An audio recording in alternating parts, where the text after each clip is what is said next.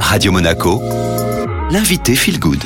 Bonne journée sur Radio Monaco Feel Good et comme chaque semaine euh, nous retrouvons euh, Sandra Veziano, fondatrice euh, BLC. Bonjour Sandra. Bonjour Estelle. Alors il y a le blues de l'hiver, on est nombreux à pas toujours bien dormir. Est-ce que c'est normal? C'est triste mais c'est normal, c'est climatique et c'est la saison parce que avec ce, cette baisse de luminosité, on a une synthèse de la sérotonine qui baisse. La sérotonine c'est le précurseur de la mélatonine. La mélatonine donc c'est ce qui c'est ce qui fait que quand on a un dérèglement, ben, on a du mal à bien dormir, donc cette saison. À quoi ça sert de dormir? Alors dormir, effectivement, on se sent tous bien après une bonne nuit de sommeil, hein, mais si tant est qu'elle soit bonne. Mais dormir, c'est important parce que c'est un peu comme un reset. Du... On a vraiment euh, la fonction de réparation parce que le sommeil euh, nous permet de produire des, des, des, protéines, du sang neuf, de renouveler les cellules et de développer les muscles. Donc c'est vraiment euh, la réparation du corps chaque nuit, comme quand on met le téléphone en charge. Ça résout pas forcément les bugs, mais chez nous en tout cas oui. Ensuite, ça, ça, ça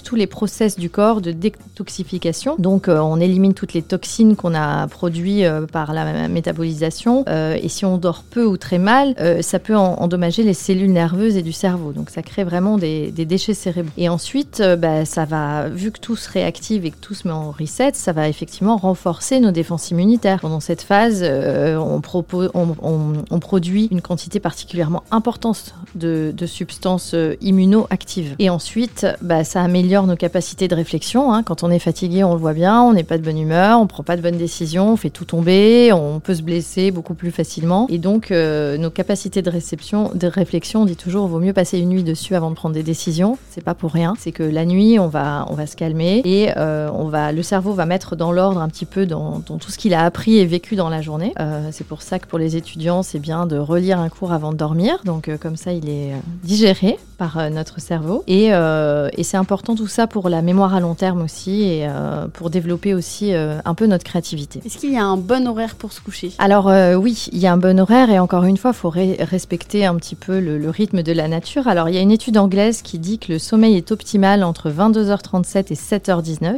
Après, c'est vrai qu'on a tous notre propre biorhythme. Donc il faut s'écouter aussi. Puis malheureusement, on a aussi des contraintes professionnelles parfois qui, qui nous empêchent de, respecter ces, ces rythmes-là. C'est vraiment, par contre, être attentif sur euh, la façon dont on se couche et la façon dont on se réveille. Ça varie aussi en fonction de l'âge, euh, l'heure à laquelle on se couche euh, et la nuit de sommeil. Et exactement, et en fonction des sollicitations que, que l'on a. effectivement, les jeunes ont moins de problèmes pour dormir et plus on avance dans l'âge, plus on peut en rencontrer. Il y a des bons conseils pour passer une bonne nuit. Alors déjà, il faudrait éviter de se coucher l'estomac vide ou l'estomac plein parce que il faut, faut garder un, faut avoir dîné au moins deux heures avant de se coucher. Il faut pas être attaqué le processus de digestion euh, euh, pendant le sommeil parce que bah, le corps il est débordé sinon il doit mettre euh, son reset et sa fonction nocturne en place plus garder la fonction de digestion qui mobilise de l'énergie donc il sait pas trop s'il doit être réveillé pour digérer ou donc il y a un des deux une des deux fonctions qui se fera moins bien et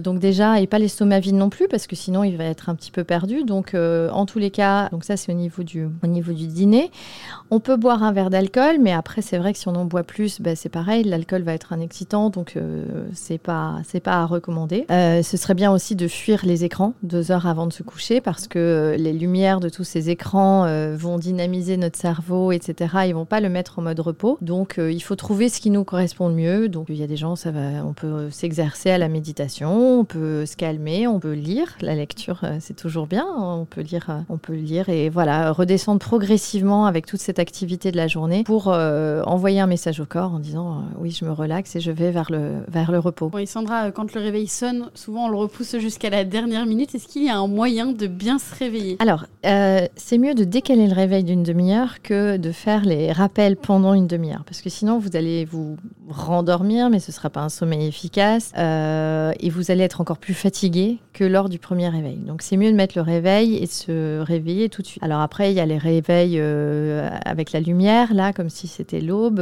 etc. Il faut trouver pareil ce qui, ce qui nous correspond le mieux. Il y a des gens qui adorent les réveils très forts, il y en a d'autres qui, qui fuient ça, euh, rien qu'une petite euh, vibration va, va, les réveiller. Donc euh, un réveil quand même assez en douceur et se lever le plus rapidement possible. Oui, une dette de sommeil ne se rattrape pas. Non, non malheureusement, c'est pas c'est pas comme un crédit, j'ai pas de comparaison, mais en tous les cas, on peut pas dire euh, tiens, je vais dormir deux jours d'affilée puis je dormirai pas pendant une semaine. Non, le corps il fonctionne pas comme ça. C'est un peu comme la batterie d'un téléphone en fait. Hein. Si euh, vous pouvez pas le charger pendant deux jours en continu et après, euh, non, il marchera pas plus longtemps. On a cette même réserve, on a besoin de, refaire toutes ces fonctions euh, qu'on a énoncées précédemment de façon régulière. Bon, et parfois, si vraiment on n'arrive pas à trouver le sommeil ou qu'on qu'on fa- fait des insomnies durant la nuit, est-ce qu'il y a des plantes ou des compléments alimentaires qui peuvent nous aider à mieux dormir? Justement? Oui, oui, tout à fait. Il y a des plantes qui sont relaxantes, comme la valériane, l'aubépine ou le passiflore. Euh, encore une fois, on peut pratiquer euh, la méditation, la respiration, on peut se faire des rituels, des infusions de, ces plantes. Et euh, ensuite, il y a en complément alimentaire, bah, c'est le magnésium de façon régulière en, cure et, et la mélatonine.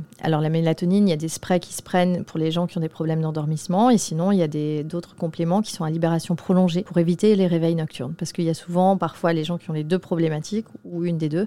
Donc ça, s'adapte pareil avec un professionnel de santé. Merci beaucoup Sandra.